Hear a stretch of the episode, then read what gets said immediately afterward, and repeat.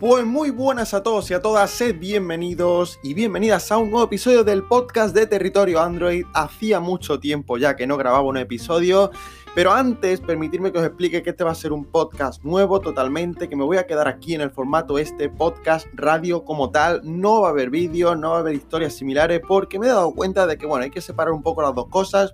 YouTube para enseñar contenido como aplicaciones, más noticias, curiosidades, novedades, etcétera, etcétera. Y el podcast para hablar de los temas más importantes del momento en Android, pero también tecnología y de una manera un poco más distendida, ¿vale? Además he empezado en una nueva plataforma que es Anchor, estarán disponibles ahí, pero también por supuesto en Spotify, en Google Podcast, en Apple Podcast, etcétera, etcétera. Así que no habrá excusa para no escuchar estos episodios. Espero que estéis muy, pero que muy bien, que se escuche bien perdonadme si puede haber fallos, si se escucha regular, no lo sé, porque bueno, ya sabemos, eh, estamos haciendo un nuevo, digamos, setup del podcast y estamos probando con nuevas formas de grabar y demás. Así que, pues, pues bueno, perdóname si hay fallo y espero que se escuche lo mejor posible. Esta semana vamos a hablar de distintos temas porque la verdad que es bastante interesante eh, las cositas que se están presentando. Recordad que estamos ya en el mes de marzo y oye, pues están presentando terminales muy top. Después de los S20, pues llegan terminales muy, muy importantes. Y todavía queda muchísimo porque OnePlus tiene que presentar lo suyo, Huawei, Xiaomi ya ha presentado lo suyo, pero seguro que nos ofrece alguna novedad más, etcétera, etcétera. Y esta semana vamos a hablar de cuatro noticias muy interesantes que sin duda, pues, oye, tienen, tienen bastante relevancia porque son o terminales nuevos que se han presentado o terminales que se van a presentar y tenemos también una aplicación de música relacionada con música bastante interesante que tiene que ver con las redes sociales del momento. Así que vamos a empezar con la primera noticia de la semana y vamos a hablar por supuesto de Oppo, porque cuando estoy grabando este podcast se acaban de presentar hoy los nuevos Oppo Find X2 y Find X2 Pro. Han pasado ya casi dos años desde la presentación del Find X, el original, el que nos dejó a todos con la boca abierta un terminal, pues ya sabéis, todo pantalla con este mecanismo retráctil, con un diseño espectacular y que en este caso debo deciros que van totalmente a por la gama alta, van a por lo mejor de Samsung, de Apple, de Huawei, etcétera, etcétera, pero hay un apartado en el que hay un pequeño, digamos, bajón pero básicamente porque lo anterior fue muy espectacular. Ahora no significa que sea malo, simplemente significa que no sorprende tanto y hablo del apartado del diseño y esto va a ser lo primero que hablemos del Oppo Find X2. Sobre todo nos vamos a centrar en el modelo Pro y luego os comentaré las diferencias respecto al X2 normal porque son muy pero que muy poquitas y, ya veremos si tiene más sentido el normal, el Pro, el Pro, etcétera, etcétera. Lo primero, como decía, el apartado del diseño, pues en el Oppo Find X original sorprendía mucho por este módulo retráctil, se escondía en las cámaras, era genial, no había nada en la pantalla, con lo cual era muy espectacular. Y bueno, hace dos años realmente los terminales así no eran tan normales. Hoy en día ya tenemos otros que son muy similares mecanismos retráctiles, etcétera, etcétera. Pero sobre todo la moda del agujerito es la que parece ser que va a triunfar y este Oppo Find X2 lo va a incluir. Está fabricado por supuesto en cristal y en metal, el terminal es bonito, si no lo habéis visto todavía os recomiendo que vayáis a mirar fotografías porque son espectaculares, son muy pero que muy bonitos.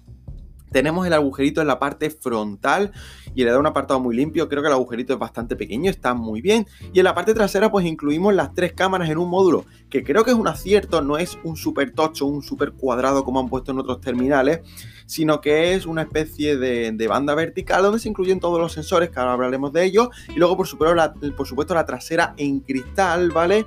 Aunque tiene una ligera textura pues un poco rugosa, no sé cómo explicaros, tampoco lo he tocado, pero es por los vídeos que he podido ver y demás, y da un diseño la verdad que bastante, bastante bonito. Es precioso, pero como os decía, hay un poco de bajón con esto porque eh, primero Post X fue muy muy wow y la verdad que, esperábamos algo parecido, pero yo creo que esta gente se han dado cuenta de que el mecanismo retráctil quizá resta más que suma, es decir, nos resta por ejemplo autonomía y qué hablar de si eso funciona a lo largo de los años, con lo cual habría que, habría que ver.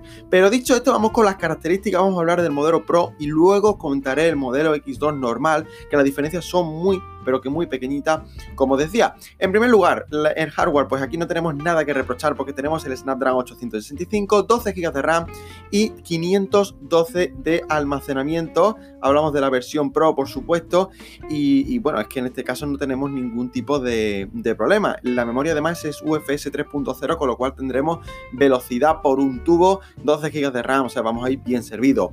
Batería, aquí viene uno de los puntos loquísimos del hardware y es que son 4260 mAh con carga súper, súper, súper, súper rapidísima de Oppo que se les ha ido totalmente la olla. 65 vatios para este teléfono, nos promete que estará cargado en 38 minutos o en unos 40 minutos si queréis redondear. Una batería de 4260 mAh cargada en 40 minutos me parece una absoluta locura. Y esto han sacado muchísimo peso eh, perdón, han sacado muchísimo pecho, quería decir, eh, porque realmente una de las características más tochas que podemos encontrar en este teléfono es que son 65 vatios que no lo tiene casi nadie muy bien. Lo que no he conseguido saber si vamos a tener carga inalámbrica, yo supongo que sí, pero no lo he leído por ningún sitio, así que tenemos que esperar confirmación. Después la pantalla también pinta escandalosa, porque tenemos 6,7 pulgadas, 20 novenos, resolución Quad HD Plus, es decir, 2K es por supuesto tecnología OLED y tenemos 120 Hz de tasa de refresco. Ojo que será, pues bueno, eh, a la altura de los gama altas que se esperan este año, como el S20, etcétera, etcétera. Así que muy, pero que muy bien. Luego, en el apartado de la conectividad tenemos todo lo esperables y además tenemos 5G. Se esperaba un gama súper alta, que ya veréis que va a ser muy caro, pero que incluye la última conectividad de redes 5G. Y vamos con el apartado de la fotografía, porque aquí también Oppo parece ser que lo ha echado el resto y por algunos vídeos que he estado pudiendo ver, algunas reviews o tomas de contacto, la fotografía va a estar muy pero que muy bien, pero debemos esperar. Tenemos tres sensores en la parte trasera, uno de 48 megapíxeles que será el principal, un sensor de 13 megapíxeles que será el gran angular, y este lo va a compartir con el X2 normal, eh, luego hablaremos, y luego el zoom de 48 megapíxeles que será un zoom óptico por 5, es decir, eh, más que incluso el S20 que es un por 4 y luego tenemos un digital que llegará hasta los 60 por, es decir, pues bueno, ya sabéis que esto pues los fabricantes lo hacen, un 60 que seguramente no usemos nunca porque no tendrá calidad suficiente, pero un por 60 está muy bien si bueno, en algún determinado momento queremos ampliar, pero sobre todo el zoom por 5 me parece muy bueno porque es óptico. Y conociendo a la gente de Oppo con el tema de los zoom, que ya han sido pioneros más de una vez, ojito, ojito. Por supuesto tenemos grabación en 4K y la cámara frontal será de 32 megapíxeles, así que como veis, algo espectacular. Lo de este Oppo Find X2 Pro eh, pinta muy pero que muy bien. ¿Y qué pasa con la versión normal? Pues os voy a comentar prácticamente las poquitísimas diferencias que hay y los 100 euros de diferencia que va a haber respecto a la versión Pro. Para empezar, la pantalla es la misma, ¿vale? Pero, por ejemplo, en el hardware tenemos 256 de almacenamiento en lugar de 512. Digamos que tenemos la mitad, pero vamos, sigue siendo muchísimo. Y luego, sobre todo, la batería se ve recortada hasta los 4200 mAh, es decir, 60 mAh menos, pero es que seguimos teniendo la misma carga rápida de 65 vatios. Y luego, lo que sí cambia en el apartado de la cámara es que tenemos un zoom de 13 megapíxeles, eh, que es un zoom óptico por 3, ¿vale? Y digital por 20. Aquí como vemos tenemos un downgrade, bajamos un poquito y el gran angular sigue siendo creo que el mismo, voy a confirmarlo. Eh, sí, tenemos el mismo gran angular de 12 megapíxeles. No lo sé ahora mismo si es el mismo sensor, ¿vale? Exactamente, pero misma resolución, con lo cual lo que realmente varía es el zoom. Eh, y, bueno, ya veis que mm, tampoco es muy diferente. Yo no sé si habrá diferencias en cuanto a la calidad, pero en, en, principio el sensor principal es el mismo. Así que vamos a ver si los 100 euros que vale el Pro están justificados porque los cambios no son muchísimos, ¿vale? Y hablando de precio, la disponibilidad será en mayo, según hemos podido leer, aunque bueno, eh, falta confirmar totalmente porque cuando lo estoy viendo pues lo acaban de presentar hoy, pero serán 999 euros para el Oppo Find X2, ojito, ojito, ojito, y para el X2 Pro serán 1199 euros. ¿vale? Quería decir 200 euros de diferencia, ¿vale? Eh, pues bueno, eh, teléfono caro, pero es que es un super gama alta. Mm, carísimo, sí, pero tan caro como otros terminales de las mismas características. Y yo no tengo un apartado eh, clave en el que tú digas va a flojear porque pinta muy bien. No he hablado del software, ¿vale? Pero por supuesto tenemos ColorOS en su versión 7.1. Y hemos visto que va a estar bastante, bastante, va a haber bastantes cambios, se ha limpiado bastante, se parece más a Android nativo, así que vamos a ver qué tal, porque, mm, bueno, no sé qué tal Oppo le irá este año, pero las apuestas en su gama alta está, está claro que van a ser bastante tochas. Y yo creo que vamos a tener un Find X2 Pro muy pero que muy interesante, así que si lo puedo conseguir, lo voy a intentar porque yo tengo contacto con la gente de Oppo. Voy a ver si me lo pueden dejar en algún momento para probarlo, para tenerlo de teléfono personal y deciros si realmente merece la pena, ¿vale? Luego junto con estos X2 Pro y X2 normal, se ha presentado el Oppo Watch, ¿vale? Una copia descarada del Apple Watch. El diseño es absolutamente igual, ¿vale? Con alguna diferencia de botones y demás. Pero luego deciros que es un reloj bastante, bastante interesante aunque de momento se quedaría en China, no sabemos si va a llegar a Europa. Un, reloj con el Snapdragon Wear 2500, este nuevo procesador de, Qualcomm. Tenemos pantallas de 1,9 o 1,6 dependiendo del modelo, el más grande o el más pequeño, 1 GB de RAM, 8 de almacenamiento, acelerómetro, giroscopio, etcétera, etcétera, 430 o 300 mAh dependiendo de la versión, Bluetooth 4.2, resistencia al agua y por supuesto tenemos Wear OS, pero viene personalizado con ColorOS for Watch, ¿vale? Es decir, esta capa de personalización adaptada a los relojes y que se parece bastante, bastante a Watch OS de Apple, ¿vale? Nada más que hay que ver las imágenes para mm, percatarse de que es prácticamente igual al, Apple Watch, pero vamos a ver, el precio se rumorea que sería de unos 250 euros más o menos, ¿vale? Eh, pero esto es directamente al cambio, ¿vale? Esta sería la versión de 46 milímetros y la de 41 milímetros sería de 190 euros. Yo para mí que esto va a costar por lo menos 200 y algo, casi 300, la versión más grande, pero vamos a ver si llega. A mí me gustaría bastante porque, bueno, si alguien tiene idea de hacer cositas así, es Oppo. Así que esto ha sido todo lo presentado por la firma china. Ojito, ojito al año de Oppo, que se viene muy fuerte. Y vamos a ver qué hace este año en la gama media.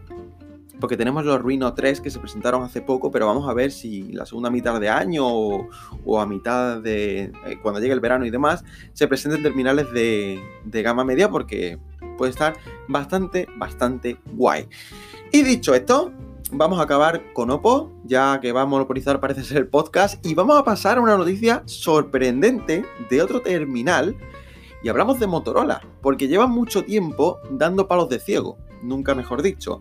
Ya tuvieron su momento de triunfo con el Moto G en aquella época, Moto G2, Moto G3, que triunfaron mucho, pero ha llegado un momento en el que la gama media de Xiaomi, etcétera, etcétera, les ha comido la tostada, y últimamente van dando un poco bandazos, apostando a terminales muy diferenciados en cámara, etcétera, pero que a mí no me termina de convencer. En este caso, la noticia es que se ha filtrado un render o algo que podría ser mm, real, el Motorola Edge Plus, ¿vale? Un terminal de gama alta y que sobre todo lo apuesta muchísimo al diseño. ¿Vale? Y no lo vais a ver, obviamente, porque esto es un podcast, pero os recomiendo que lo busquéis en internet, Motorola Edge Plus, y vais a ver que es muy, muy bonito. Y como sea así realmente la, la versión final, tenemos uno de los terminales más espectaculares del año en cuanto a diseño, porque vamos a ver que está fabricado en cristal y en metal, que tenemos curva en la pantalla. Eh, aprovecho para deciros que el Oppo Find X2 también la tiene, ¿vale? Que no lo he dicho. Pero como decía, tenemos curva eh, al estilo Samsung o al estilo Huawei, de hecho más Huawei porque es muy pronunciada. Y me llama mucho la atención que el agujerito de la parte delantera, el agujerito de la cámara, es sumamente pequeño, ¿vale? Es que es enano, es directamente un punto. Con lo cual, joder, si esto se consigue así, eh, podemos ver que, vamos a tener un todo pantalla muy guay y un diseño muy espectacular. Aparte, en la parte trasera tenemos tres sensores de cámara que no han trascendido de qué sería, pero si es un gama alta yo me atrevería a decir que tendríamos un zoom y un gran angular, ¿vale? Acompañando al sensor principal eh, y descartaríamos, por ejemplo, un TOF o, sensores de otro tipo. También vemos que no teníamos... Em, o sea, que sí tendríamos el jack de 3.5, perdón, que lo mantendríamos en este render, pero como vemos no, no es nada todavía oficial, ¿vale? Es algo que se ha filtrado en base a lo que conocemos, pero ojito con Motorola que este año, bueno, bueno, bueno, viene, parece ser que viene apostando a la gama alta y ya le toca, porque hace muchos años que Motorola no presenta un gama alta como tal. Queremos verlo, desde la gama Z aquella no hemos visto nada, así que vamos a ver qué tal. Y vamos con la cuarta noticia de la semana, antes de, pasar a contaros algo sobre Instagram que os tengo que contar aunque ya dieron un adelanto en un vídeo. Bueno, ahora os comento, va a ser un poco el tema principal eh, del podcast, fuera de las noticias. Y vamos a hablar de una aplicación relacionada con una super red social que está triunfando muchísimo. Os voy a dejar un segundo para que lo penséis. Efectivamente, estamos hablando de TikTok, ¿vale? Una aplicación que ha crecido muchísimo, que se está comiendo a Instagram, a Twitter, a Facebook, a todos juntos, que es la red social que más crece del momento, la red social de locura, un auténtico fenómeno viral que realmente está genial para hacer vídeos que hay mucha basurilla, debo deciros que hay contenido bastante basurilla, pero que luego hay otro también que merece la pena, con lo cual digamos que es un compendio de, muchas cositas en una misma aplicación. Digamos que es un poco difícil de definir. Pues bien, la noticia principal es que TikTok, obviamente, como es una red social que utiliza mucho la música en sus vídeos, ha preparado ya una nueva aplicación de streaming de música que quiere competir con Spotify, YouTube Music, Apple Music, etcétera, etcétera. La aplicación se llama Reso eh, ya tenemos capturas de pantalla, ya ha salido en mercados como India, ¿vale? Eh, y la verdad es que tiene una pintaza increíble, ¿vale? Si tenéis la oportunidad de ver el diseño y todo eso, vais a ver que es bastante espectacular, está muy bien hecha y yo creo que incluso le superan interfaz a YouTube Music, por ejemplo, o a otras alternativas del mercado aunque YouTube Music ha sufrido un cambio en la interfaz que ha mejorado, pero esta, para ser la primera versión, sería bastante espectacular. Lo más diferencial es que a diferencia de Spotify o de otros servicios similares, tendríamos un concepto más de red social. Se entiende porque TikTok es una red social y en esta aplicación, en Reso, lo que permitirían serán dejar comentarios en las canciones y sobre todo compartirlas de un modo pues más completo en TikTok y sobre todo en otras redes sociales, ¿vale? Con lo cual estamos viendo que se diferenciaría por ahí. Podemos comentar en las canciones y generar una especie de, digamos, de comunidad en torno a la música que estamos escuchando y eso está muy bien. En otras plataformas como YouTube Music o Spotify no podemos dejar comentarios, eh, podemos compartir la música, pero nada más porque son puramente de música en streaming, pero en este caso vemos que es una fusión entre redes sociales, música en streaming y lo más espectacular es que la suscripción de un mes sería de 1,20 euros. Esto es al cambio desde la moneda india, ¿vale? De rupias. Pero vamos a ver cuánto cuesta. Si esto cuesta 5 euros al mes, por ejemplo, la competencia frente a Spotify es brutal. O frente a YouTube Music, porque estaríamos hablando de un catálogo muy extenso, porque yo supongo que esta gente va a tener un catálogo muy bueno y va a tener a las principales discográficas estaremos hablando de un catálogo muy extenso a un precio que sería la mitad o incluso menos de la mitad de lo que cuesta hoy en día Spotify, YouTube Music, etcétera, etcétera. Así que ojito con TikTok porque esta gente tiene mucho dinero ¿eh? y se está haciendo de oro con el crecimiento de, TikTok últimamente. Así que vamos a ver qué tal. Eh, yo tengo muchas ganas de probarlo, a ver si pronto llega a nuestro mercado, lo podemos probar y, y a ver qué tal, qué tal funciona.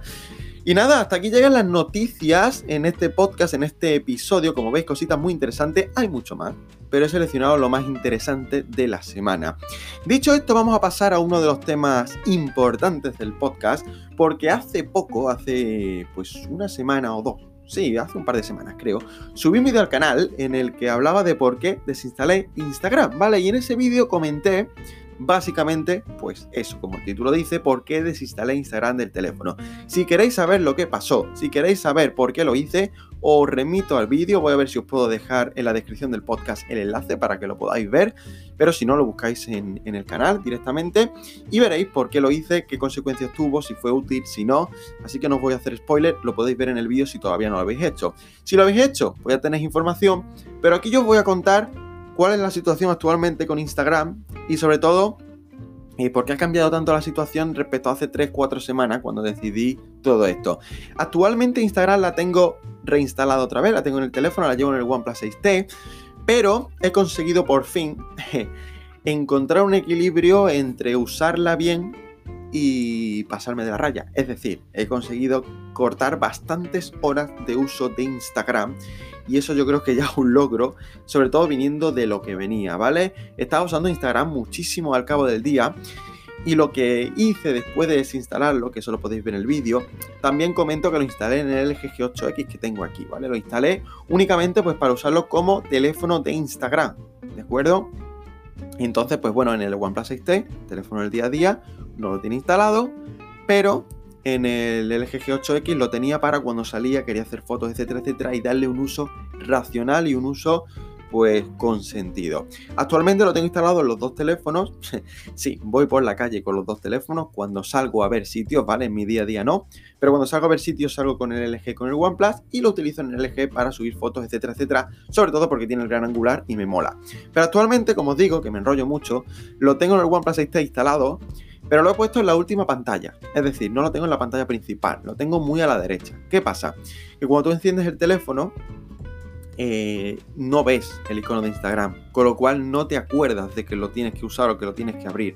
Antes lo tenía en el principio, en la pantalla principal, y el dedo siempre se iba a abrir la aplicación y digo, estoy mucho tiempo en Instagram y no estoy haciendo nada, únicamente viendo stories o nada más, ¿vale? Con lo cual, pues lo he puesto ahí y creerme que hay momentos del día en que realmente se me olvida que tengo Instagram instalado, aunque esté usando el móvil y ahora únicamente lo estoy usando pues para ver algún contenido que me interese, subir stories, subir fotos, etcétera, etcétera, ¿vale? Con lo cual pues mola. Lo he instalado porque básicamente eh, en el día a día cuando trabajo y demás pues llevo el OnePlus, eh, ahí tengo todos los presets de Lightroom, tengo eh, la Gcam instalada que funciona mejor y puedo hacer fotografías mejores, con lo cual pues me interesaba tenerlo y sobre todo el teléfono yo lo utilizo como centro de operaciones de retoque fotográfico, por así decirlo, ¿vale?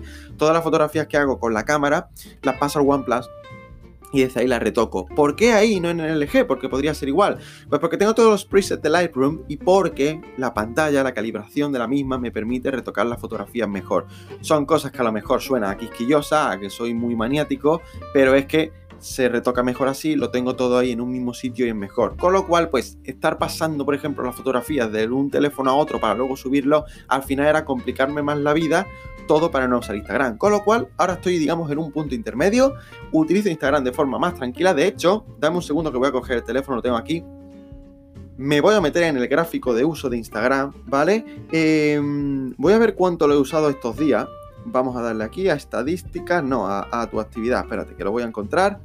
Joder, me estoy equivocando por todos los sitios. Tu actividad, vale. Por ejemplo, hoy lo he usado 14 minutos. Hoy viernes que estoy grabando esto. El jueves 30, el miércoles lo utilicé una hora y el martes una hora. Y el lunes lo utilicé 2 horas y 20 pero esto tiene explicación.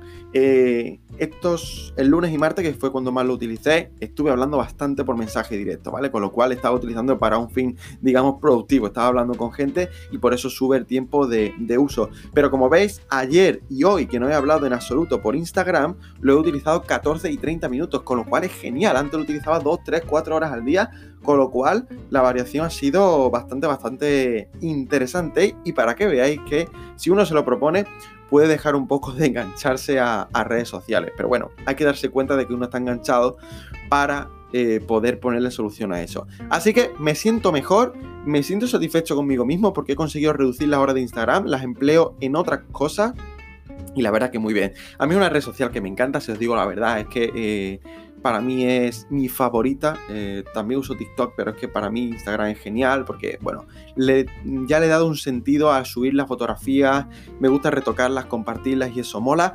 Y la verdad es que os suele gustar bastante cuando retoco fotografía. Me preguntáis también eh, cómo lo hago, qué preset utilizo, qué aplicaciones. Así que os recomiendo que me sigáis a LD Zalamea, ¿vale?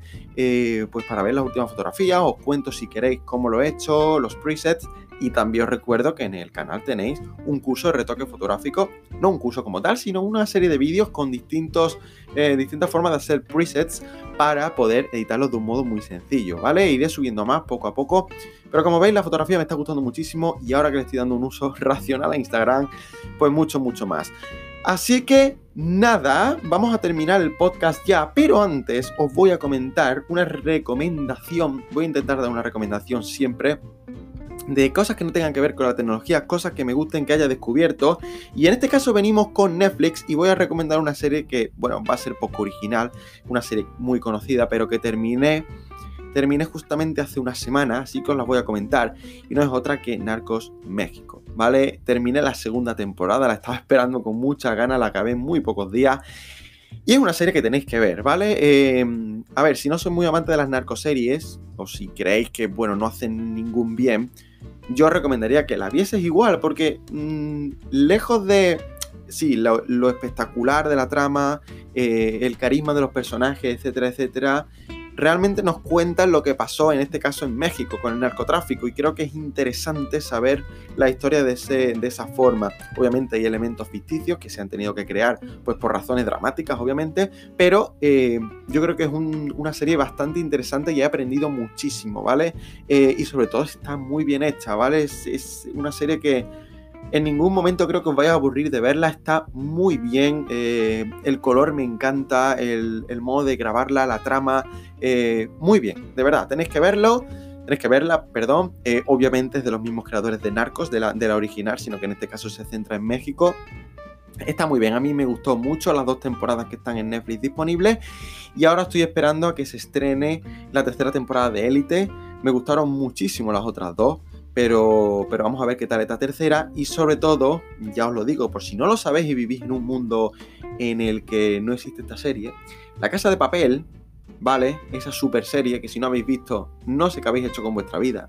La Casa de Papel estrena su cuarta temporada en abril, ¿vale? Con lo cual queda un mes más o menos para que se estrene, así que estaré expectante. Pero bueno, en la próxima semana os daré más recomendaciones de series. Ahora, bueno, eso se me olvidaba, estoy viendo la segunda de Alter Carbon. Vi la primera, me gustó mucho. Estoy viendo la segunda, me está gustando. Es una serie muy guapa, futurista, donde el ser humano ya se ha desarrollado muchísimo, ha superado la muerte, etcétera, etcétera. La tenéis en Netflix, podéis verla es genial, está muy bien hecha y yo creo que se han gastado un pastón. Pero bueno, no me enrollo más, 25 minutos de podcast, casi 26, ¿podría ser más? Pues sí, pero no va a ser más porque no os quiero aburrir. Esto es todo lo que tenía que contar esta semana. Voy a intentar estar aquí cada semanita o cada dos semanas, ya veré cuándo.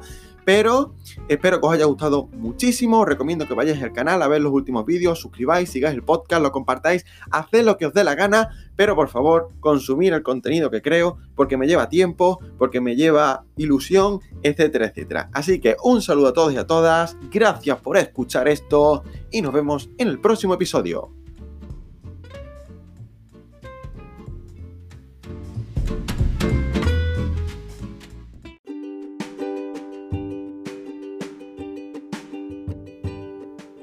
Y continuamos para pasar a otro tema de este podcast. Y ojito porque es una de las grandes filtraciones de las últimas semanas y uno de los teléfonos que yo lo he visto y digo, esto sí que yo incluso me lo compraría si tuviera la pasta suficiente y esto creo que ya es un pasito adelante respecto a lo que teníamos antes.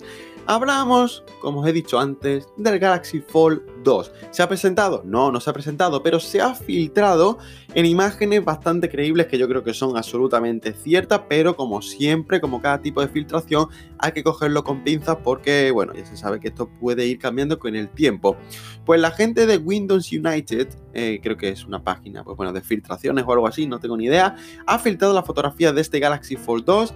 Eh, qué pena que no lo vayáis a ver a través del podcast, pero eh, buscarlo por aquí, buscarlo en Google, Galaxy Fold 2 y vais a ver las imágenes, pero os comento yo si no lo habéis visto para que vuestra mente empiece a imaginar lo impresionante que tiene eh, lo impresionante que tiene el diseño de este, este Galaxy Fold 2, lo impresionante que pinta, porque la verdad que, ojo, que han mejorado muchas cosas. Empezamos por lo que a mí más me gusta, que es el diseño plegado. Es decir, cómo ha cambiado cuando el teléfono está doblado, no está desplegado. Y lo más importante que ha cambiado es la pantalla secundaria. Si recordáis en el Galaxy Fold original teníamos una pantalla pequeñita de 4 y algo pulgadas que realmente se podía usar, pero que se hacía muy pequeña para la mayoría de las tareas, ¿vale? Sobre todo acostumbrados a pantallas de más de 6 pulgadas. Pues en este caso el Galaxy Fold 2 incluye una pantalla que ocupa todo el frontal cuando está plegado y que únicamente tiene un notch tipo gota para alojar la cámara delantera. Ojito, ojito, ojito, porque esto significaría que teníamos una pantalla de un tamaño acorde a lo que estamos acostumbrados y podríamos usar el teléfono pues prácticamente el 100% del tiempo sin desplegar si no queremos, ¿vale? Porque no se nos va a hacer incómodo a la vista. Así que ojito porque esto es una de las cosas que más me ha gustado del diseño, y yo ya lo dije en algún podcast cuando hablé de los móviles plegables, que prefería el modelo libro como el Galaxy Fold, pero hecho en falta, echaba en falta que la pantalla pequeñita fuese más grande, que ocupase todo el frontal y que tuviésemos un teléfono al uso, aunque más gordo, obviamente, porque es un teléfono plegado y es como si fueran dos, uno encima del otro, pero eh, parece ser que Samsung ha escuchado a la gente eh, y ha mejorado este diseño, que como se confirme, madre mía de mi vida. Pero es que luego si abrimos el teléfono, y esto a mí me ha encantado, tenemos un frontal prácticamente todo pantalla, ¿vale? Una pantalla que intuyo que es del mismo tamaño que la anterior, ¿vale? Unas 7,5 pulgadas creo, pero lo interesante es que ya no tenemos ese pedazo de notch que, teníamos en el Galaxy Fold original, sino que tenemos un agujerito en la parte superior derecha muy pequeño, como lo tenemos en el Galaxy S20, etcétera. Muy pequeño, que realmente no ocupa nada y eso nos hace